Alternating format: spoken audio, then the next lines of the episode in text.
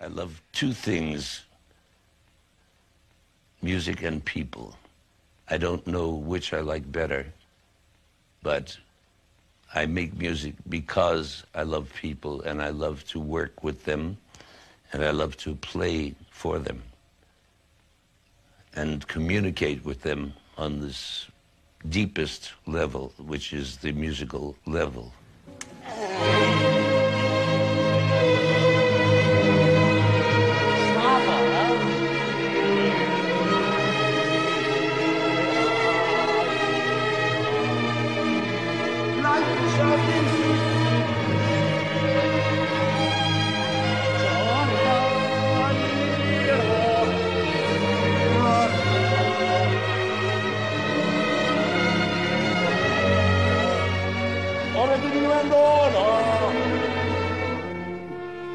It's said Bernstein would love nothing more than to put his arms around the whole musical world.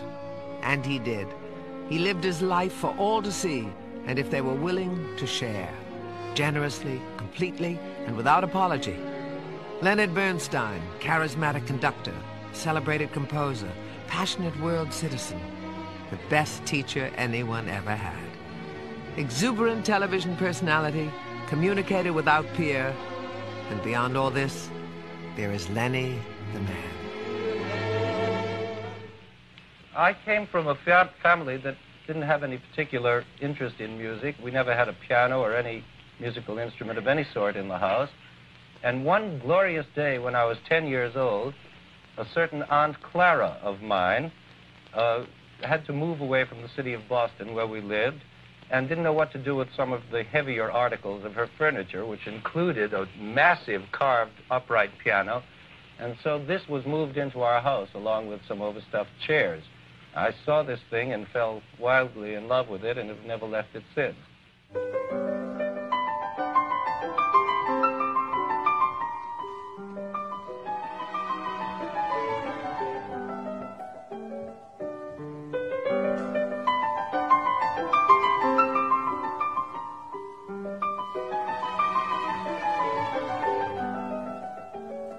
Bernstein's parents immigrated from Russia at the turn of the century.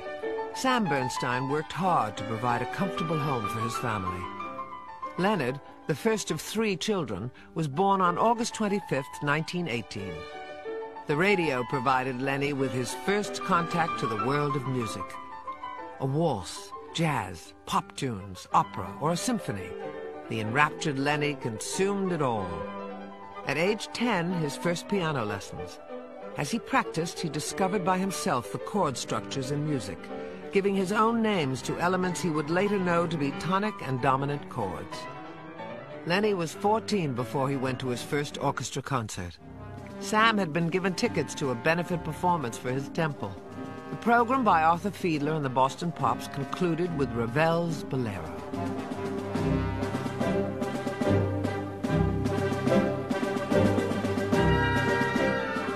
Music hit Lenny like a thunderbolt.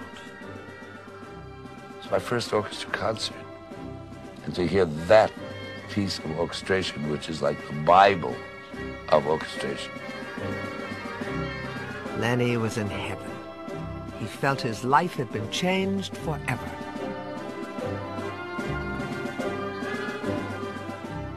I just knew I wanted to be in music. I wanted to write music, and I needed some way to support myself, other than entering my father's beauty parlor supply business, which he was very eager for me to enter. His concept of a musician that he had brought with him from the Russian ghetto was of a, what is called a klezmer in Yiddish, which is a little better than a beggar. It's a guy with a clarinet or a violin who wanders around from town to town and picks up a wedding here and a bar mitzvah there. They throw him some kopecks and give him a meal. That was what my father knew to be a musician. And that's what I wanted to be. And he was horrified. So Lenny earned his own money for piano lessons, teaching children music, playing jazz on the weekends, and as a counselor in summer camp. Sam paid for the best possible education, the prestigious Boston Latin School and Harvard, where Lenny majored in music and also studied Latin, German, aesthetics, and Shakespeare. and graduated cum laude at age 20. But still, his father refused to encourage his career as a musician. I kept fighting, and there was this summer when I went to New York and tried to get a job and failed to find a job. So I went home at the end of that summer with $4 and on my way home, I passed a pawn shop, which had a clarinet in the window that was marked $4. And so it was the end of those $4. And I came home with a beaten solo and a clarinet.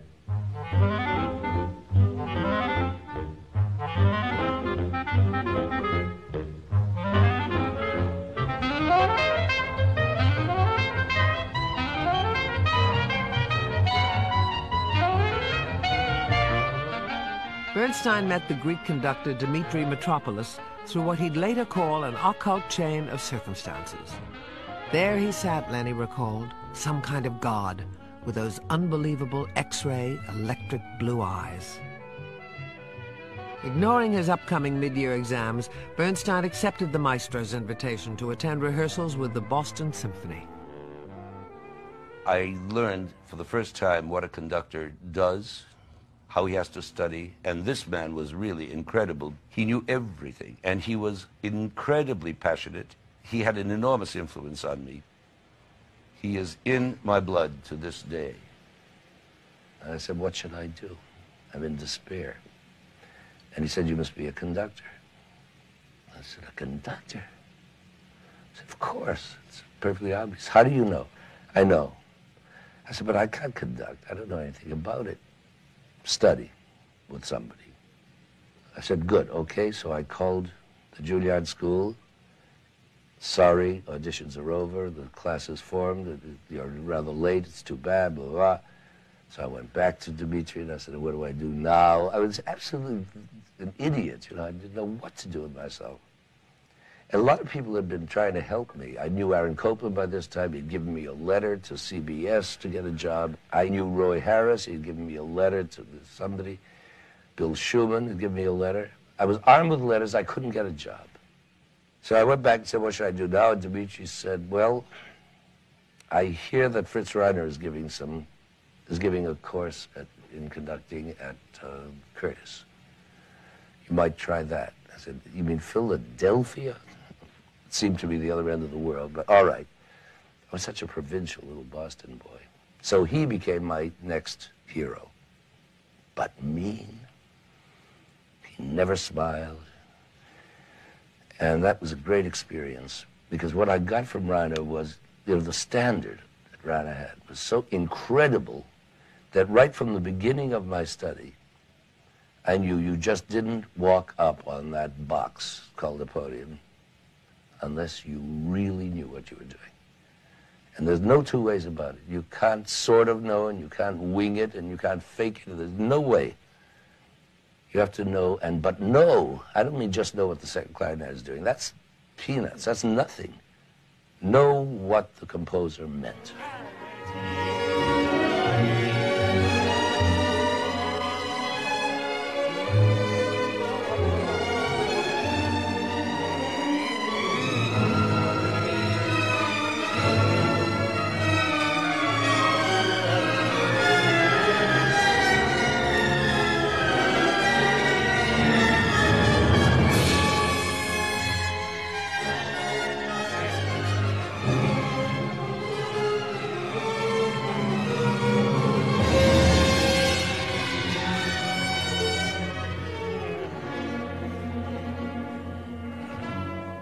1940, Bernstein read that Serge Koussevitzky, music director of the Boston Symphony, was opening Tanglewood, a summer music school in the Berkshires.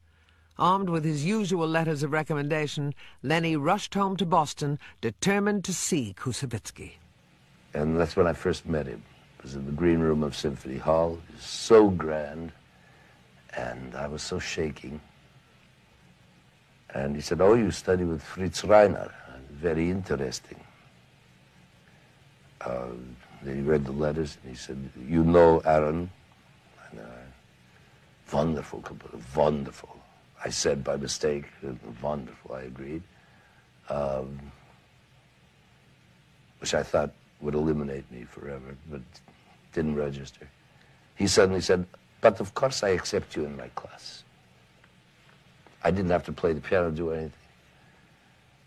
Just on the basis of letters and, I don't know, personal, because we obviously loved each other on sight. And so it was. He became my father instantly. We loved each other. And till the day he died, he died in my arms.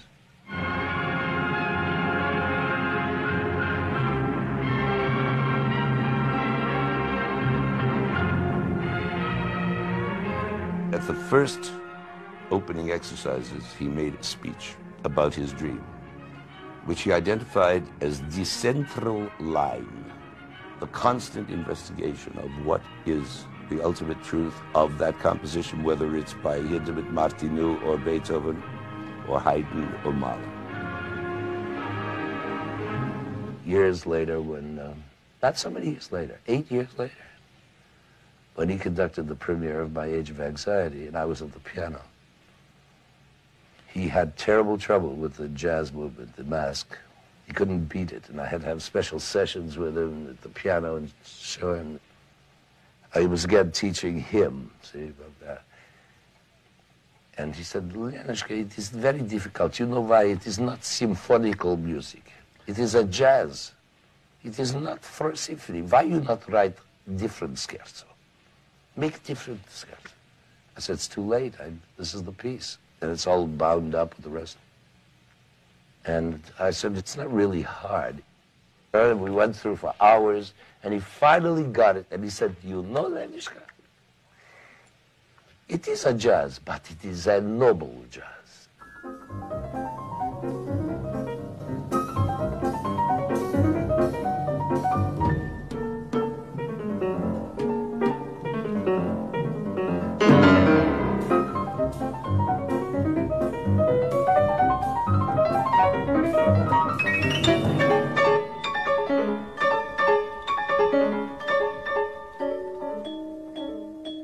On August 25th, 1943, Lenny's 25th birthday, his life was full of strange coincidences, Bernstein was invited to meet Arthur Rodzinski, the newly appointed musical director of the New York Philharmonic, who was known to be something of a religious eccentric. He said, I'm going to need an assistant conductor. And I have been through all the young conductors that I know of in my mind, and I finally asked God whom shall I take? And God said, take Bernstein. And so I called you up, and will you be my assistant? Well, I freaked out. I mean, you know, God, I had had recommendations from Aaron Copland, Roy Harris, but I mean, God. It may not have been a miracle, but it was certainly something out of a Hollywood script. Sunday, November 14th, 1943. The legendary Bruno Walter ill unable to conduct the New York Philharmonic concert being broadcast from coast to coast from Carnegie Hall. In his place, the unknown 25-year-old, without rehearsal, steps in. And as Hollywood would write it, overnight Leonard Bernstein became a star.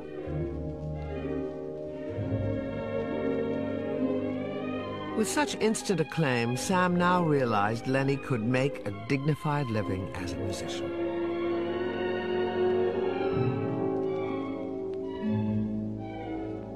Suddenly, orchestras across America were competing to engage him.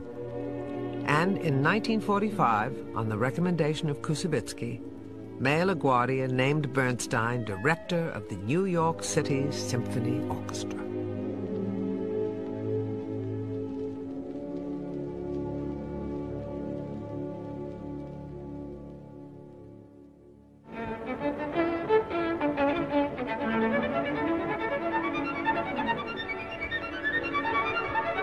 Bernstein made his European conducting debut immediately after World War II, with guest appearances in Prague, London, Vienna, Budapest, Paris.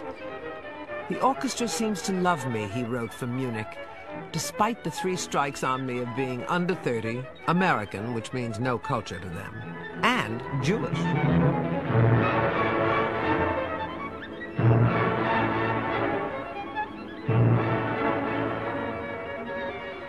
Europe succumbed to Bernstein's American vitality and charm. He wrote home, They say there hasn't been such a scene in a Budapest concert hall since Toscanini was here. In Italy, he was called the other Leonardo. Later, in 1953, substituting with only 10 days' notice, Bernstein made his debut at La Scala, the first American to conduct there. The performance was a triumph. In 1947, Bernstein had accepted an invitation to Tel Aviv to conduct the Palestine Symphony Orchestra. He returned in 1948 to conduct the same orchestra, by then the Israel Philharmonic. This encounter with the young country at war for its independence and with an orchestra formed by European Jewish refugees forged a deep and abiding relationship.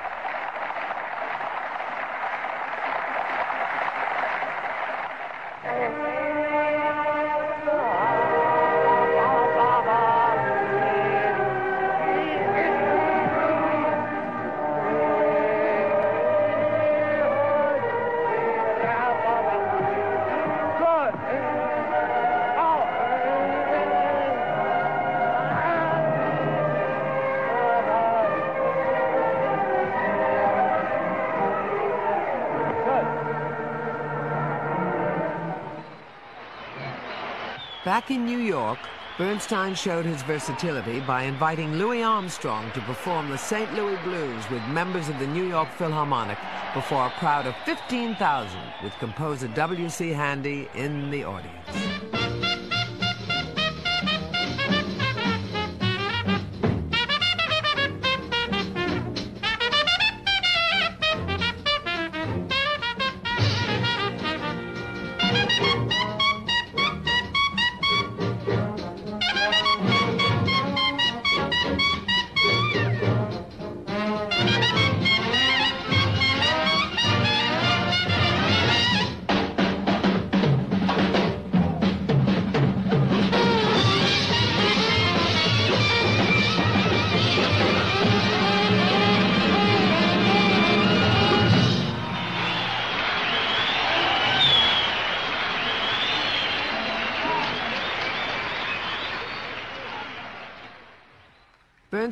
American conducting career reached new heights when he was appointed music director of the New York Philharmonic, the first American-born and trained musician to head a major U.S. orchestra.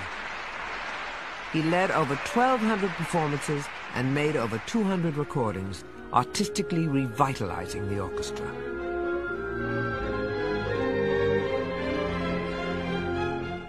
Bernstein said one of his musicians has this unique charisma, chemistry, electricity, whatever you want to call it. Things happen.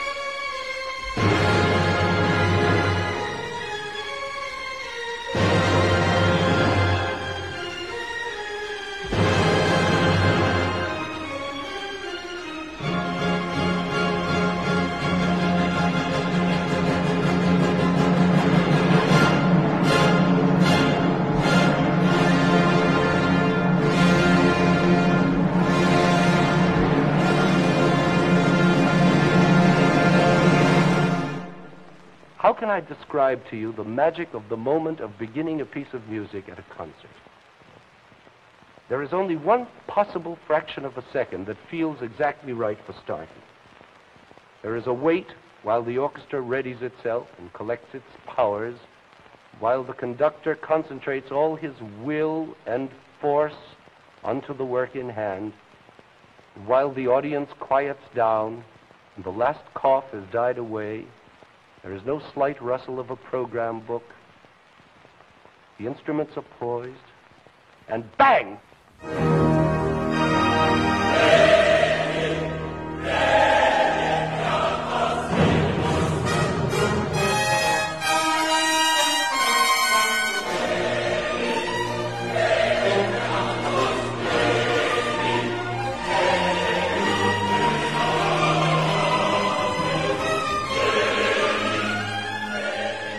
Liberal arts background and Talmudic roots, Bernstein felt compelled to analyze everything.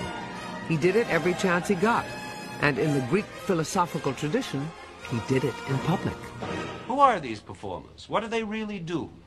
How can we recognize whether they are gifted or not? Why does one performer excite or satisfy more than another? To put it bluntly, why does one artist earn ten times the fee of another? What is this art of performing?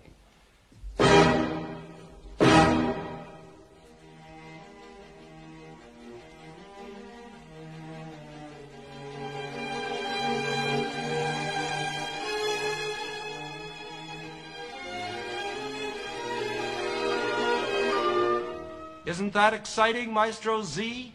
Exciting? It's sacrilege.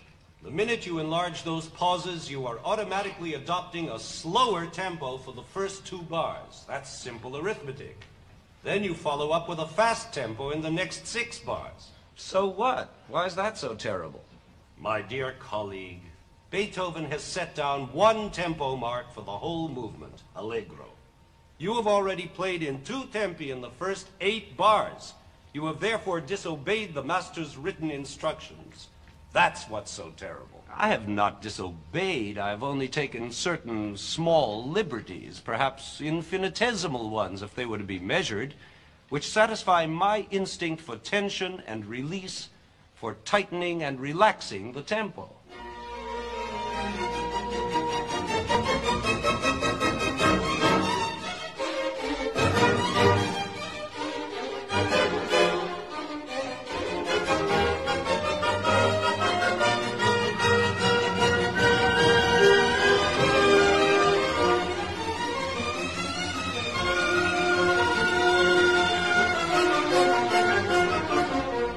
Not, after all, what do I, as conductor, want from this music, nor is it even what does Beethoven want, but what is it that I understand Beethoven to have wanted. It is this marriage of gifts that makes the performer so important, the chemical union of the composer's intentions with the gifted performer's understanding of them. Only this union can animate and transform the printed score into an event of consummate importance.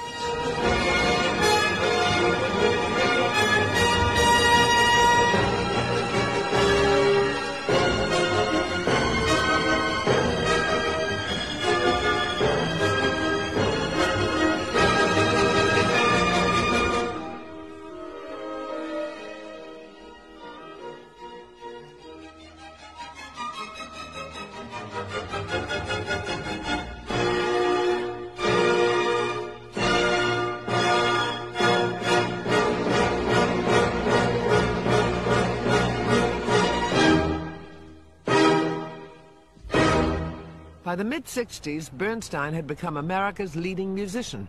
He was offered new challenges in Europe. He went to Vienna, citadel of conservative European culture, home of the Vienna Philharmonic, rich in old world traditions and known to be particularly demanding of its guest conductors.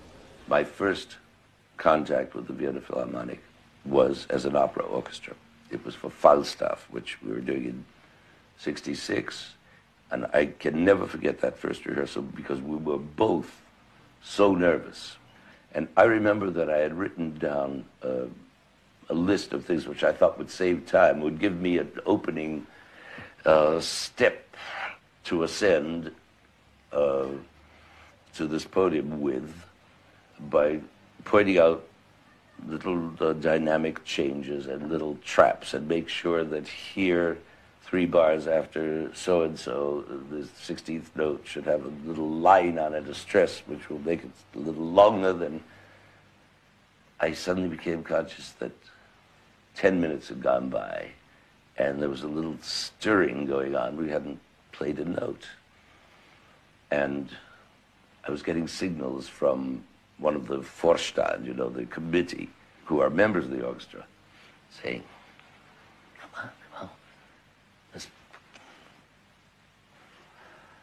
I finally got the message, and I said, "All right, let's uh, let's begin."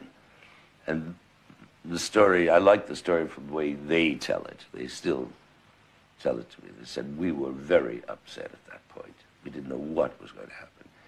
And you gave the downbeat for Falstaff. Boom, da.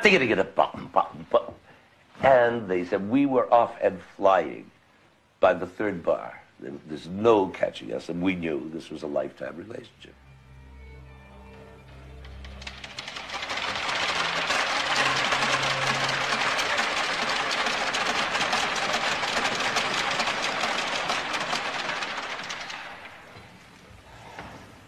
Morgen. Grüß Gott. Servus. Also wir haben schon ein äh, wunderbarer Falstaff gemacht. Jetzt kommt was anderes. Ich habe äh, eine Entschuldigung zu machen, dass äh, wir Mozart spielen. Und das ist Ihre Musik. Ich äh, glaube, es ist auch meine Musik.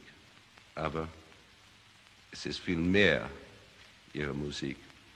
Ich hoffe, dass ich etwas lernen kann von Ihnen. Die Stimmung, die wienerische Stimmung. Und Phrasierung. Und wenn Sie etwas haben, mir zu sagen, Suggestions, wie sagt man Suggestions? Also, bitte machen Sie das. Ja? Wenn ich etwas nicht traditionell mache, sagen Sie mir das auch. Ich gebe den ganzen Tag.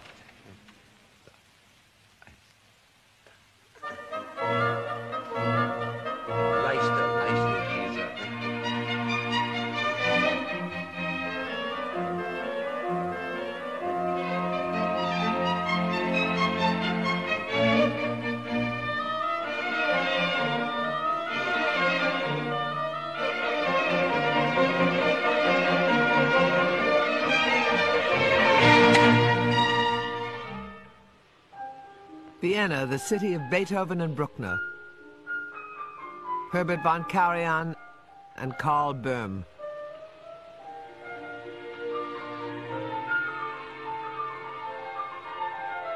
Reflecting on his relationship with his Viennese colleagues, Bernstein observed, They were born in the realm of Mozart, Wagner, and Strauss, with full title to their domain. Whereas I was born in the lap of Gershwin and Copland, and my title in the kingdom of European music was, so to speak, that of an adopted son. For the Viennese, Böhm was Mozart's priest, von Karajan Beethoven's oracle. In the 60s, Bernstein had become Gustav Mahler's champion in America by recording the first complete cycle of Mahler symphonies with the New York Philharmonic. And it was with the music of Mahler that he chose to begin in the 70s his most intensive collaboration with the Vienna Philharmonic. Can you imagine Mahler in his own city by his own orchestra, so to speak, although there wasn't one person there that was old enough to have been with Mahler. But they were the orchestra, the great Vienna Philharmonic, the great orchestra of a city in which Mahler's music had been banned. They didn't know it. They were prejudiced against it. They thought it was long and blustery and needlessly complicated and heart on sleeve, uh, over emotional, exaggerated. And it showed in the rehearsals. They resisted and resisted to a point where I did finally lose my temper because, in God's name, this was their composer from this city.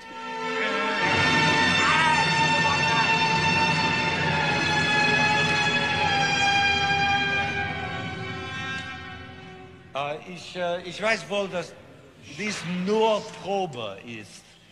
Aber was probieren wir? Die Noten können Sie spielen, das weiß ich. Es ist Mahler, das fehlt. Diese klagende, jedes Tremolo soll Maximum sein. In einer Hörpunkt äh, wie 18 hier. Man kann nicht so spielen. Maler, es geht nicht. Es ist kein Maler. Warum probiert man? Es ist nur die Idee zu haben, aber 17. Bitte, I don't care about your acht Stunden. Wir arbeiten oder wir arbeiten nicht. Wir werden keinen Mahler haben. I found it very hard going. Scheisse Musik, I would hear whispers of, untranslatable words. Once they found out, however, how marvelous this music was, how uh, incredible the response of the public was to it, they suddenly realized that they had become the vessel, the holy vessel for something the holy. The contents were sacred. They were as sacred a bunch of notes as Brahms's symphonies.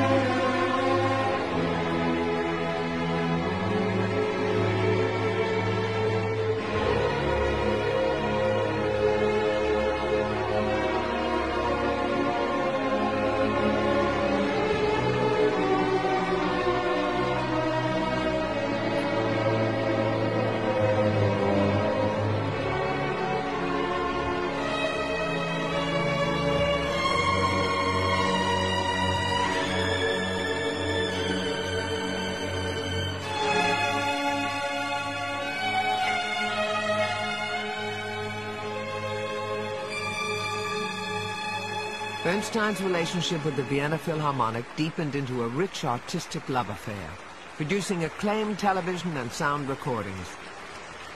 The old world city of Vienna made Bernstein one of its own. And in a unique declaration of their affection, the professors of the Philharmonic learned to play American jazz for their Lenny.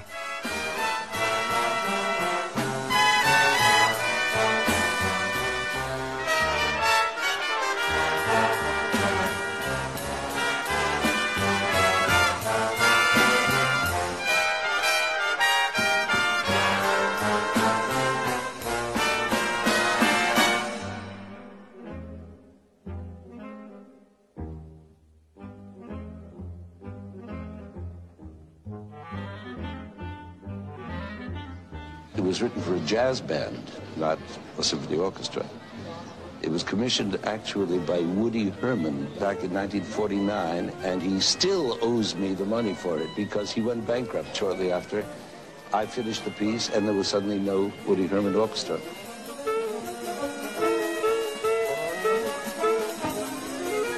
Benny Goodman turned up and recorded it and played it and saved the piece. Otherwise, it was just sort of lying there.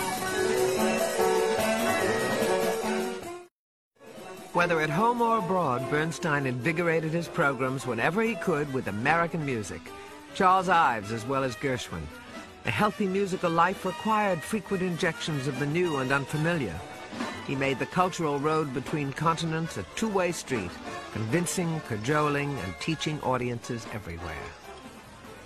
It's not every orchestra that dares to go on tour with an all-American program or an all-20th century program.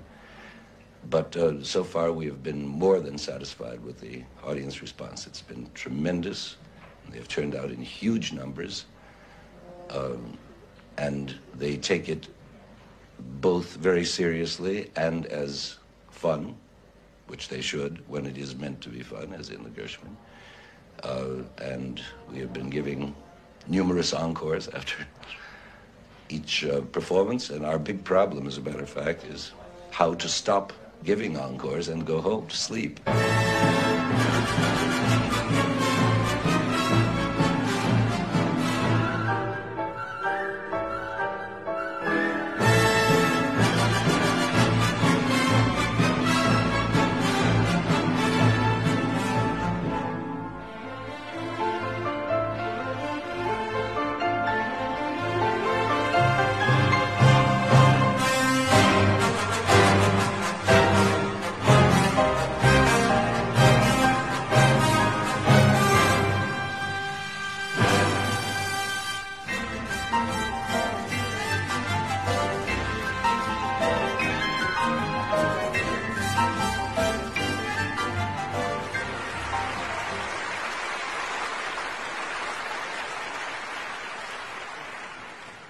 Dear friends, I do not often begin a concert with spoken words, but this is a special case.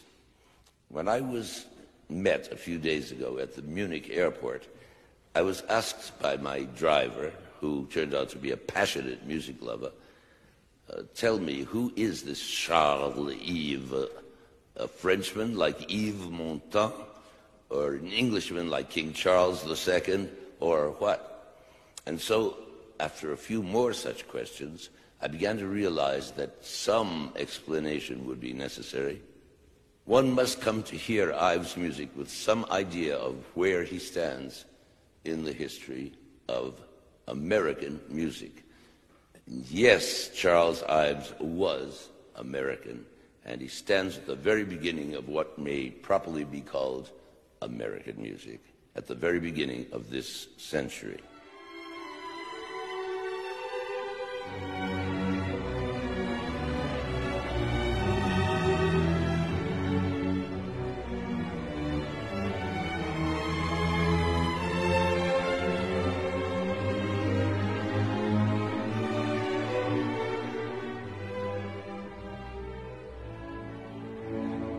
There are as many sides to American music as there are to the American people.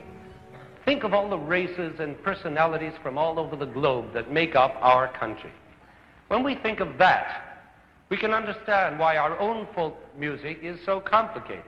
We've taken it all in French, Dutch, German, Scotch, Scandinavian, Italian, and all the rest and learned it from one another, borrowed it, stolen it, cooked it all up in a melting pot. So, what our composers are finally nourished on is a folk music that is probably the richest in the world.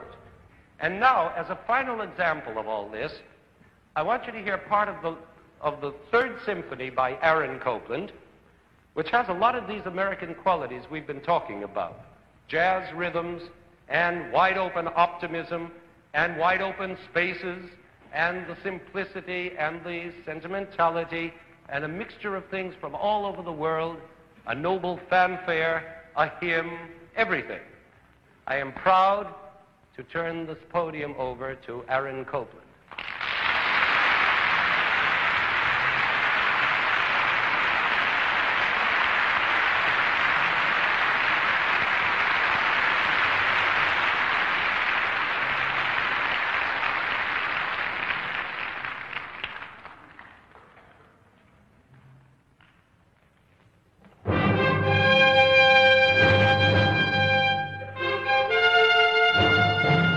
Bernstein first became acquainted with Aaron Copland in 1937 through Copland's piano variations.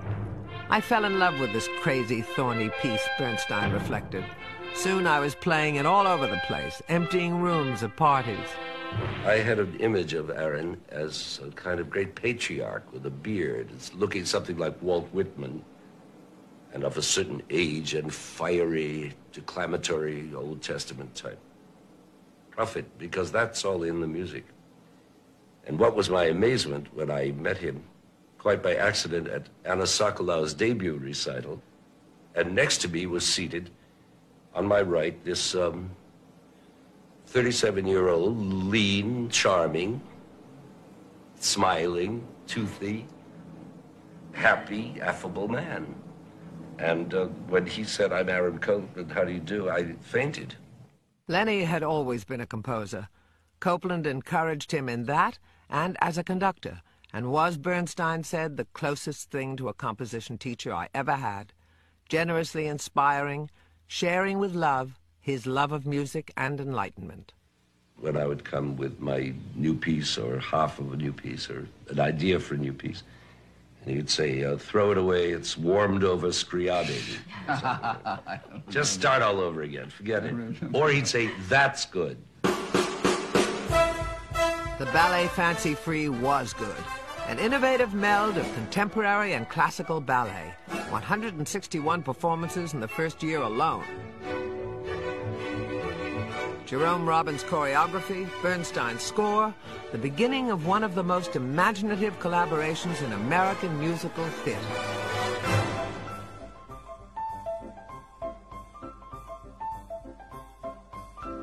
Months later, another hit. December 1944. Bernstein and Robbins with Betty Comden and Adolph Green on the town. Let's go to Cleopatra's Needle. Let's go to my place. Let's see Wanamaker's store. Let's go to my place. Go to Lindy's, go to Luke Go to my place. Let's see Radio City and Herald Square. Let's go to my place. Go to Reuben's. Go to my place. Go to Macy's. Go to my place. The Roxy. Go to my place. Royster's, My place. My place. Flat-Eyes, My place. Building. My place. If I My place.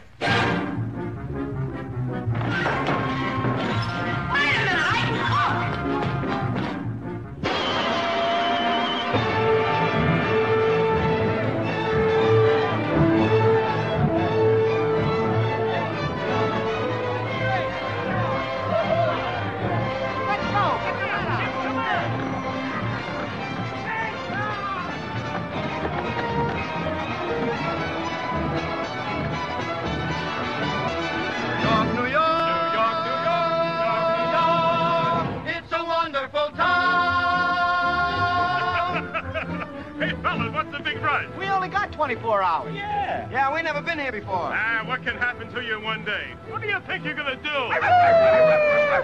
New York, New York, a wonderful town. The Bronx is up and the Battery's down. The people ride in a hole in the ground. New York, New York, it's a wonderful town. Bernstein's exuberant, no-holds-barred style was clearly in evidence following his New York Philharmonic debut. Conducting tours, recordings, radio quiz shows, even a Hollywood screen test. Bernstein had become Lenny to millions. It's a wonderful town. His diverse talents were apparent with a Broadway smash hit and its prize-winning First Symphony, Jeremiah, in the same year.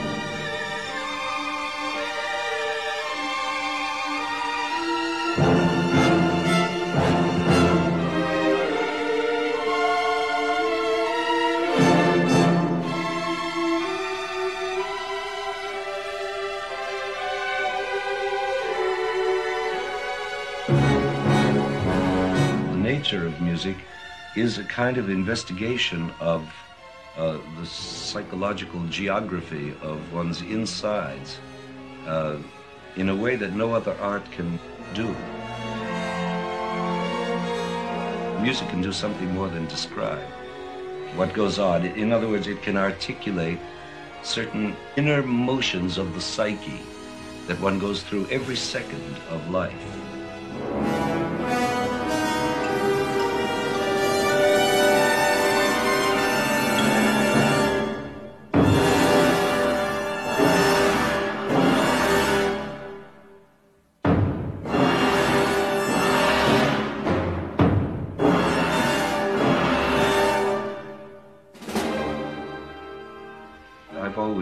Been a theater composer. I think even my concert works are really theater works, just in the wrong place.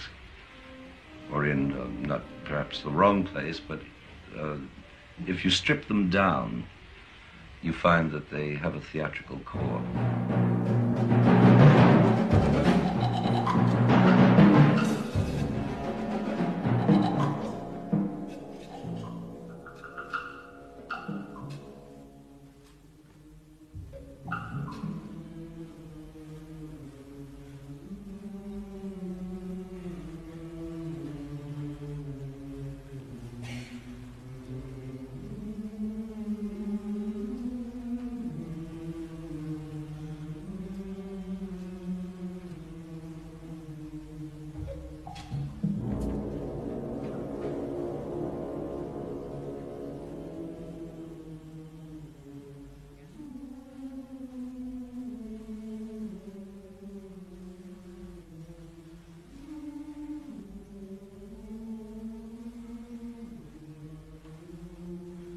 Are you listening, Father?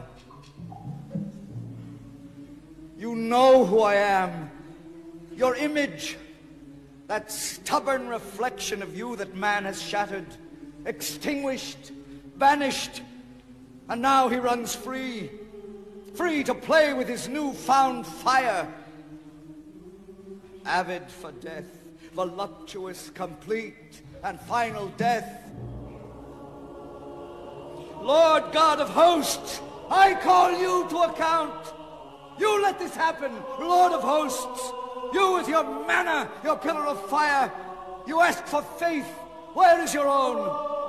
Why have you taken away your rainbow? That pretty bow you tied round your finger to remind you never to forget your promise. For lo, I do set my bow in the cloud, and I will look upon it that I may remember my everlasting covenant.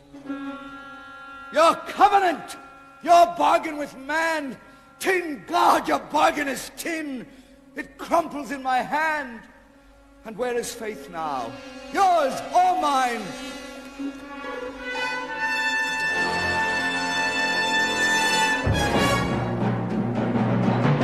At a press conference in Berlin in 1977, Bernstein confessed, I suppose I am always writing the same piece as all composers do.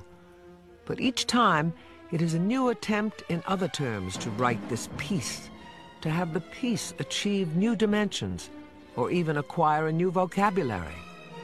The work I have been writing all my life is about the struggle that is born of the crisis of our century, a crisis of faith. Even way back when I wrote Jeremiah, I was wrestling with that problem. The faith or peace that is found at the end of Jeremiah is really more a kind of comfort, not a solution. Comfort is one way of achieving peace, but it does not achieve the sense of a new beginning, as does the end of Mass.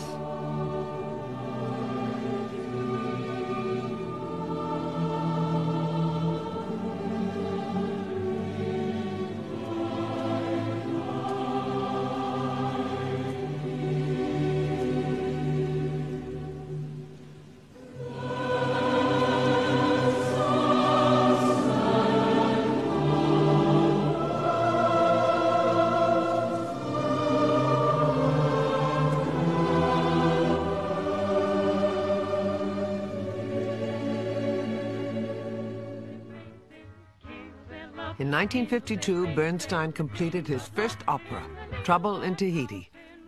He used straightforward American English, set to music with the cadence of everyday speech.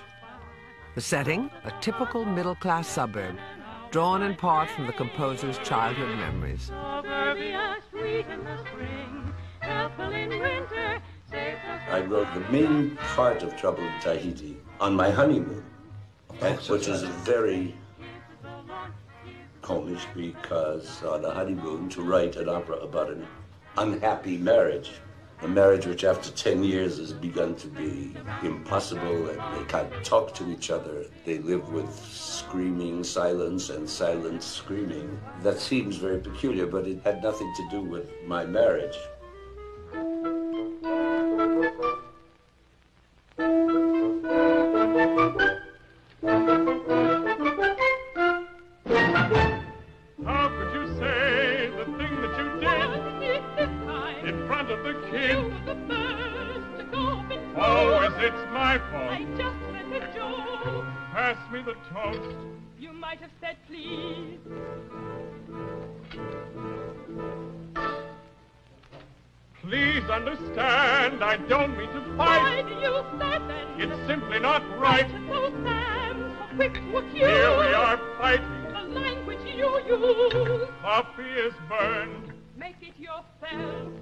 The one act Tahiti remained close to Bernstein's heart. His desire to write a truly American opera, explored but not fully realized in his musicals for Broadway, led eventually in 1983 to Tahiti's sequel, A Quiet Place. As with its predecessor, the reviews were mixed.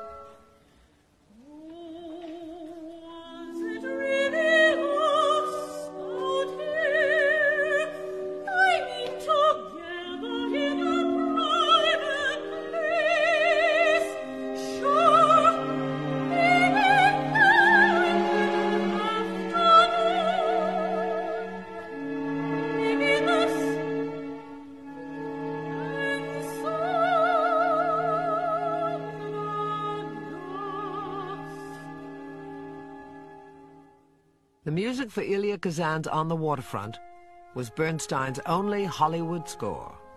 The whole picture is what counts, Lenny said. The composer must see it not as a composer, but as a man of the theater.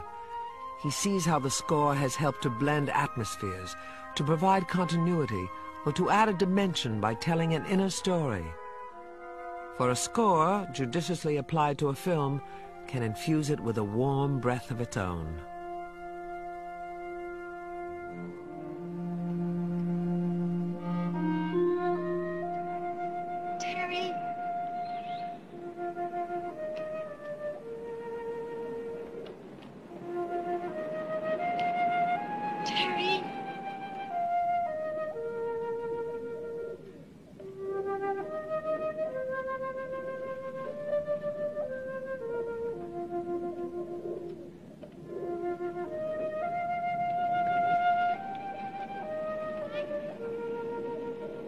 You Joey's jacket. Yours is coming apart.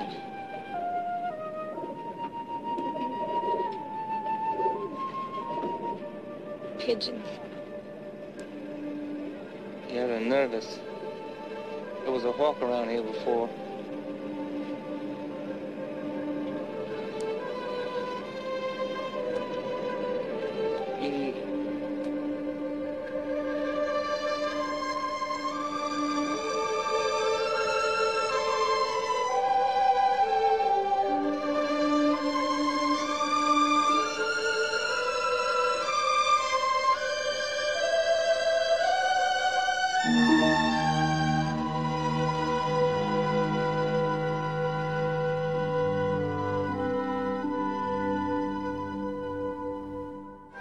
1956, Candide. Lenny knew there was no precedent in American theater for this show with its sparkling mixture of musical styles. It died on Broadway first time around, but after many revisions, Candide has won a much-loved place in opera houses and theaters around the world. All hail the groom and bride of whom our hearts could not be fonder. The love that reigns in heaven above is mirrored in the marriage of Candide and Cunegonde. Candide and Cunegonde. Wherefore and hence, therefore and ergo. Wherefore and hence, therefore and ergo. All's for the best in this best of all possible worlds. All's for the best in this best of all possible worlds. Candide was written as a kind of personal love letter to European music. It's an American's Valentine to Europe. If, I don't know, do you send Valentines? Yes, oh, yes, yes, Well, then you know yes, what I'm talking yes, about. absolutely. And it is, of course, a pastiche. Of course, it's eclectic. That's the whole point of it. I mean, that opening number that we just saw part of uh, is a kind of salute to everything I love in Gilbert and Sullivan, in Offenbach, in um, Bellini, even. Uh, the formality that of which we take advantage in introducing the number, for example, the absolute Q-ishness of it. Uh, Mr. Dr. Pangloss says this is the best of all lands and the best of all possible worlds. Q music. West Side Story, a Broadway landmark. Book by Arthur Laurents, lyrics by Stephen Sondheim. Conceived, choreographed, and directed by Jerome Robbins. Robbins' choreography and Bernstein's music electrified the New York theater season. The Academy Award winning film four years later made the name Leonard Bernstein famous around the world.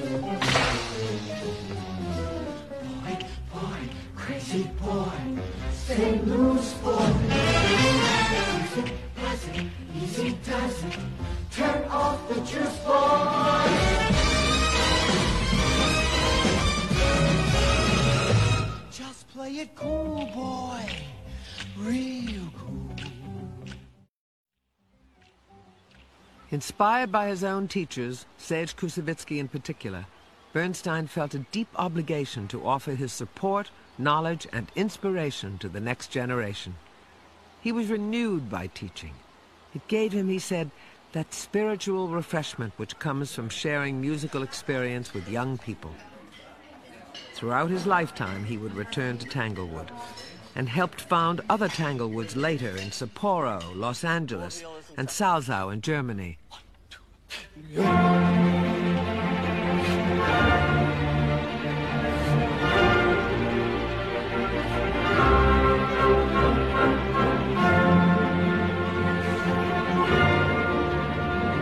Okay, now, it'll take more time than you need. Yes, They've fine. got it. Once they've got it, go. Go. Great. Uh, with And first, uh, Jeffrey, you you do, I know from the other day, you consider the bomb the beginning of Yes. the Yes. period, right? Yes.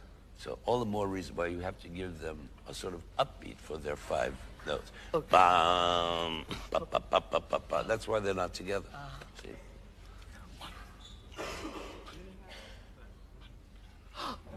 No.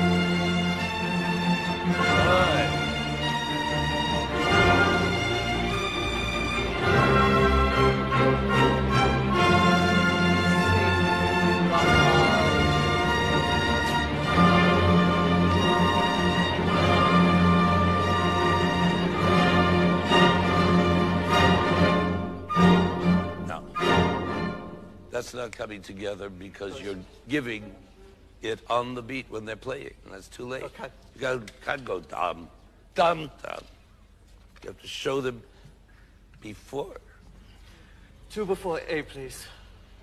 That, that's what conducting's all about, right? Preparing for what's coming. Two before A, please. Go before that because, see, when you're playing piano, Yeah. They're they're doing this almost in spite of you. You're not giving them. That's what they need three, three. Oh, oh, there. Yes. Okay. How do I do that without making sure that they don't bump? You'll do it. Just do it. Do it. All right. Do what Daddy tells you.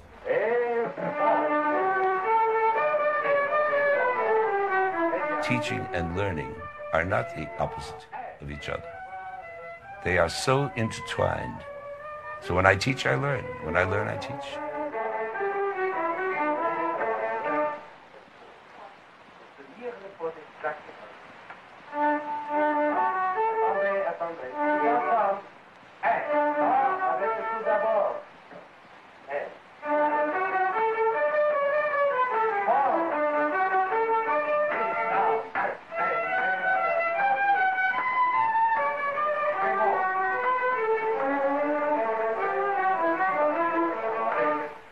Must be something in us and in me that makes me want to continue. And to teach is to believe in continuing, to share with you critical feelings about the past, to try to describe and assess the present. All that implies a firm belief in a future.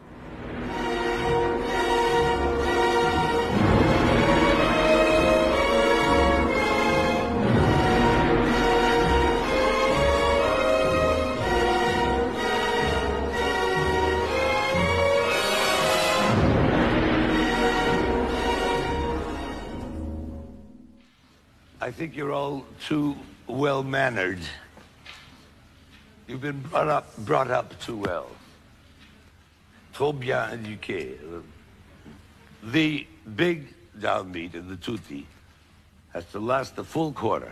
Ah, really bestial. I mean, this is beastly music brought to the highest, most refined point.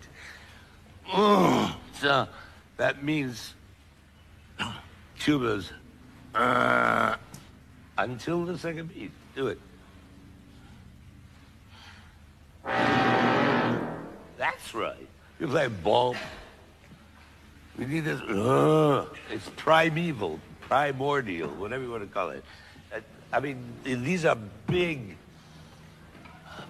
uh, prehistoric memories of, of uh, Russia or of the animal kingdom, whatever you want to call it.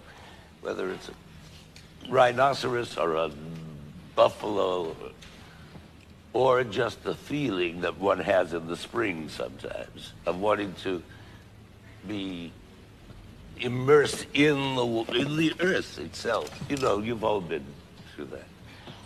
These dances are all performed by adolescents, so I guess uh, a lot of you should know what I'm talking about. But think of that. Think of the times.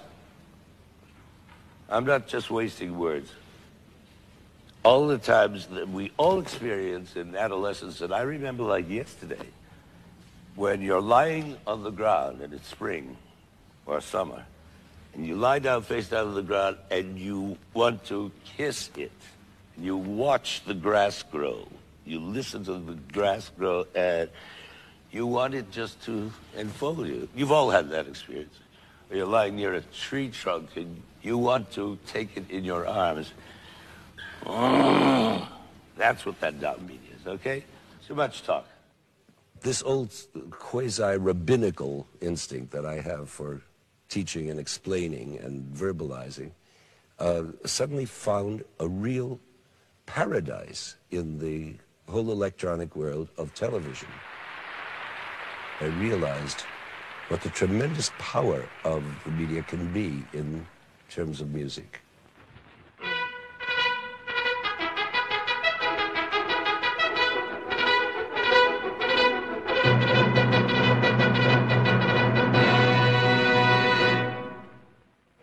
there were all these kids there.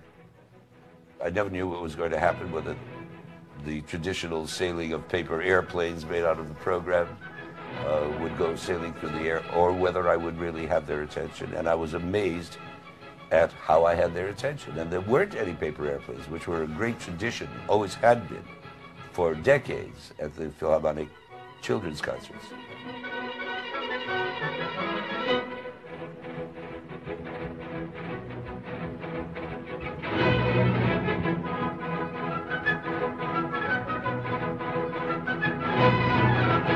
Okay, now, what do you think that music's all about?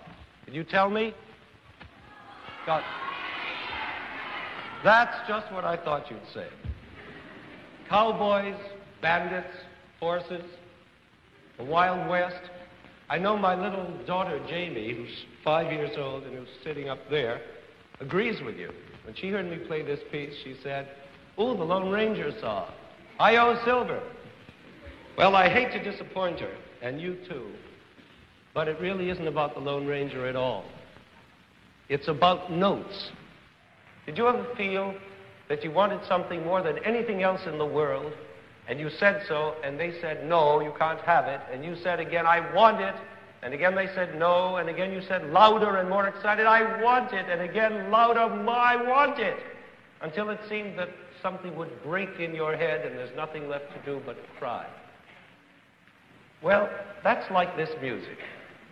Listen. I want it. I want it.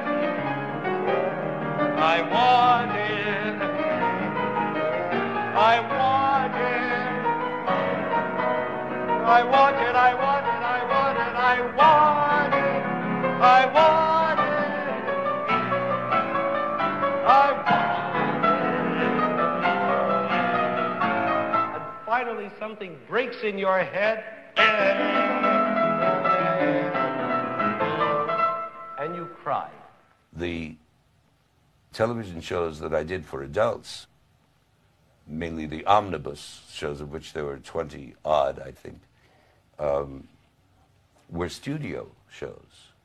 And they were very carefully scripted, very carefully staged, even though they went out live now, we have here painted on the floor a reproduction of the first page of the conductor's score of Beethoven's Fifth. I am amazed every time I look at this music all over again at how simple and strong and right it is, and how economical the music is. Why, every bar in this movement is based in one way or another directly on these four notes three G's and an E flat. What is it about these three G's and an E flat, three eighth notes and a half note, that are so pregnant and so meaningful that a whole symphonic movement can be born of them? I wrote these 90 minute scripts and had to memorize them and had to go at five o'clock in the afternoon, whatever it was on Sunday. And what I was doing was what everybody was watching on television from coast to coast that second. And if I forgot my script, which I often did because I used to be up nights writing, rewriting, cutting, having meetings, and trying to memorize it. And my wife, I remember, would sit there spelling uh, me with friends uh, in reading and memorizing the script. And they would fall asleep, and I'd get grab the script out of their hands and do it myself, and just memorize, memorize, memorize. What is this recitative anyway? Well, let's suppose that I'm in a musical show whose plot calls upon me to inform my wife that chicken has gone up three cents a pound. Now, in an ordinary show, I would simply say to her, Dear, chicken is up three cents a pound, and then my wife would probably burst forth into a lament about the high cost of living. But in an opera, I would sing my line, and so I would have to resort to recitative, let's say in the style of Mozart, like this. Susanna, I have something terrible to tell you. I've just been talking to the butcher, and he tells me that the price of chicken has gone up three cents a pound. Please don't be too depressed, dear. Now, that's not terribly expressive. It's rather close to plain speech, except for an intermittent piano chord, and is not particularly descriptive of my feelings about chicken. But of course, I could get more dramatic in the style of Verdi, something like this. Gilda, il prezzo di pollo è montato. Tre soldi per. Now, uh, if Wagner had been concerned with the high price of chicken, uh, he might have put it this way.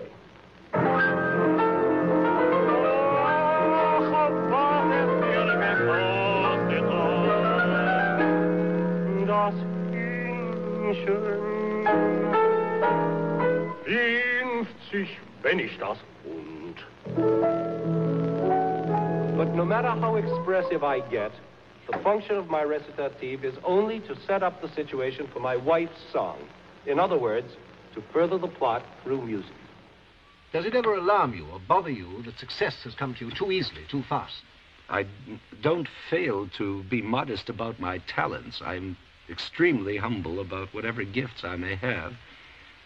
But I am not modest about the work I do. I work extremely hard and all the time in all kinds of phases of music because there is no aspect of music which doesn't intrigue me and claim me a 100%, whether it's performing it or talking about it or writing it.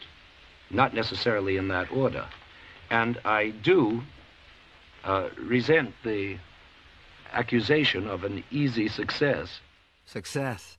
Koussevitzky had predicted it for Lenny, but he believed there was one obstacle standing in his way. His name, Leonard Bernstein. Und Leonard Bernstein. It will never be on Carnegie Hall, the poster Leonard Bernstein. And in fact, he had my new name all picked out for me. It was to be Leonard S. Burns. My heart sank, my stomach turned over. I did lose a night's sleep over it. I tossed and turned and thought about it, and I reported to him the next morning, no soap, I'm sorry. I will have to make it with the name Leonard Bernstein or not at all. Even as a child, there was confusion about his name. Named Louis at birth after a favorite uncle, called Lenny at home, at 16, his first driver's license in hand, he drove to his hometown and legally changed his name to Leonard. Leonard married the successful Chilean actress Felicia Montealegre in 1951, following an on-again, off-again courtship. He'd met her five years before at a party given by Claudio Arrau, with whom she'd studied piano. Ha- accomplished performer herself, it can't have been easy for Felicia to share the frenetic life of the excessive Lenny. It gets very hard to do much more than take care of this household, my husband, children, and acting.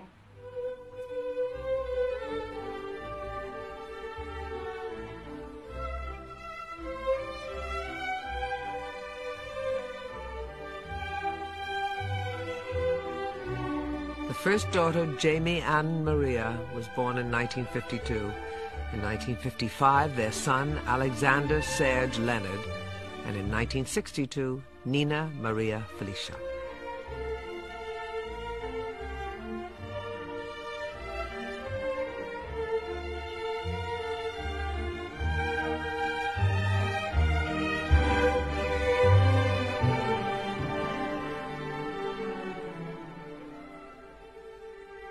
Felicia died in 1978 at the age of 56.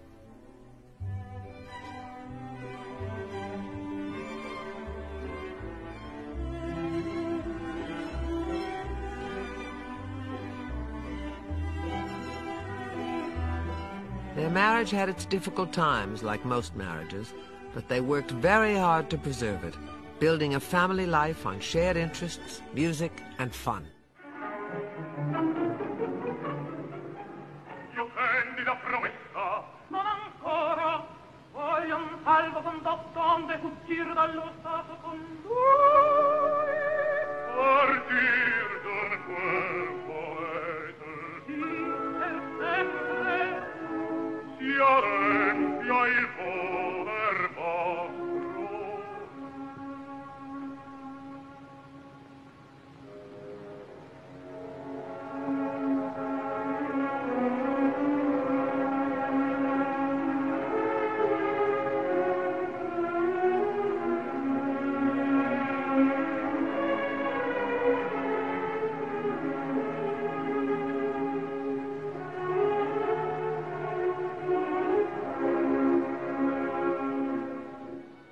Lenny's love extended beyond family. He craved contact, embraced people with warmth, and was renewed by their affection.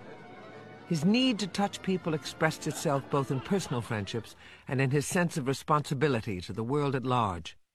He fought hard for the causes he believed in nuclear disarmament, human rights, education, AIDS research, and always world peace. The prominence he'd achieved as a musician gave him a platform from which to speak with his passion, so much a part of Lenny the man, the Lenny we loved. that he was not going to take the easy way out.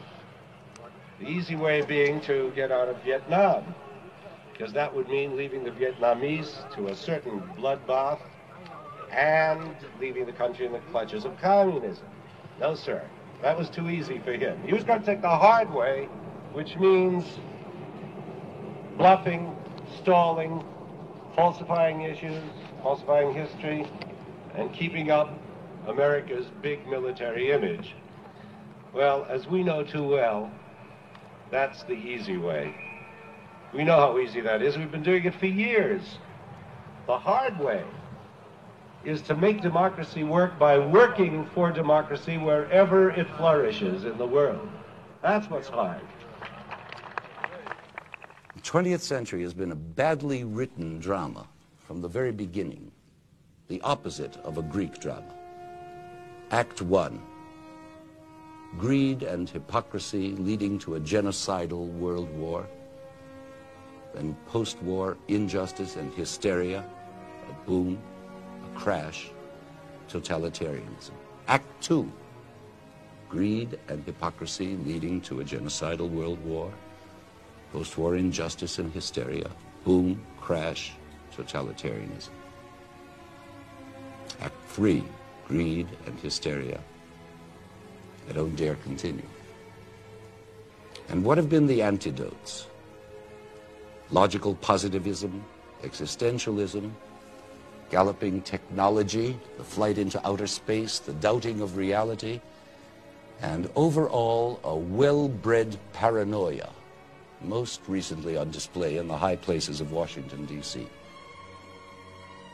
And our personal antidotes, making it, dope, subcultures and countercultures, turning on, turning off, marking time and making money, and a rash of new religious movements from Guruism to Billy Grahamism, and a rash of new art movements from concrete poetry to the silences of John Cage. A thaw here, a purge there, and all under the same aegis, the angel of planetary death. Здравствуйте, друзья. What a stirring occasion this is, and how significant.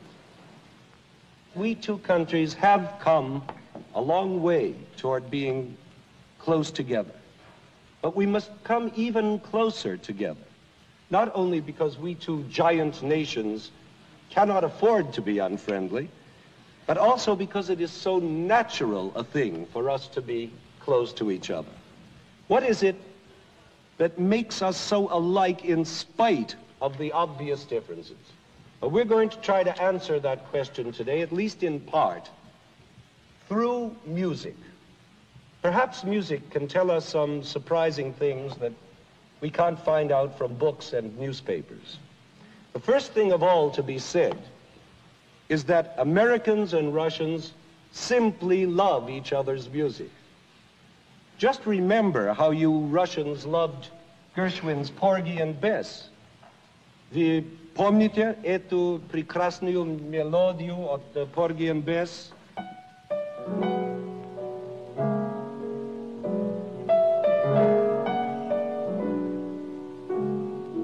There is something in this Gershwin music of, of a tragic beauty, of an unashamed emotional candor that is as typically Russian as it is American. We are now going to play for our American television audience the entire huge first movement of the Seventh Symphony by Shostakovich. Now, just before we play it for you now, I would like most humbly and respectfully to welcome to this audience Mr. Shostakovich himself, and I would like to thank him personally and in the name of my country for the wonderful music he has given us.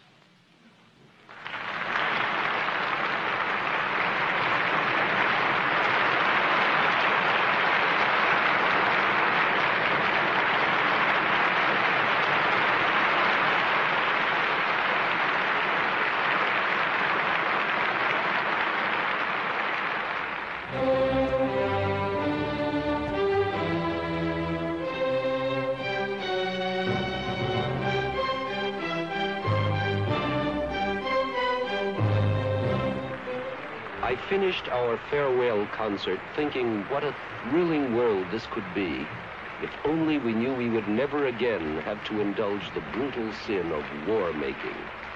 Instead of wasting our energies in hostility and our wealth on weaponry, we could send art to the moon, exalt our Pasternaks instead of isolating them. We could feed and house and clothe everyone forever, lick cancer in a week, harness the sun's energy, learn a few languages, talk, travel, grow, and love.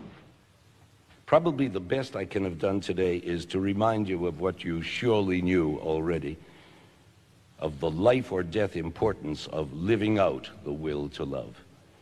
To remind you by my personal confession of success or failure in my own struggle to make love a practiced reality. To remind you by nudging your awareness and my own of the profound moral imperative we share to make our lives into a moment by moment, uninterrupted action of bearing witness. If we can pray, let us pray. I know of only two ways to pray. One is to say, thank you, and sing a psalm, gratias agimus, hallelujah. And the other is to pray that our boastfully called divine spark, our pilot light, that little blue flame which has our capacity to love, that little light may never be extinguished as long as we inhabit this wonderful earth with one another.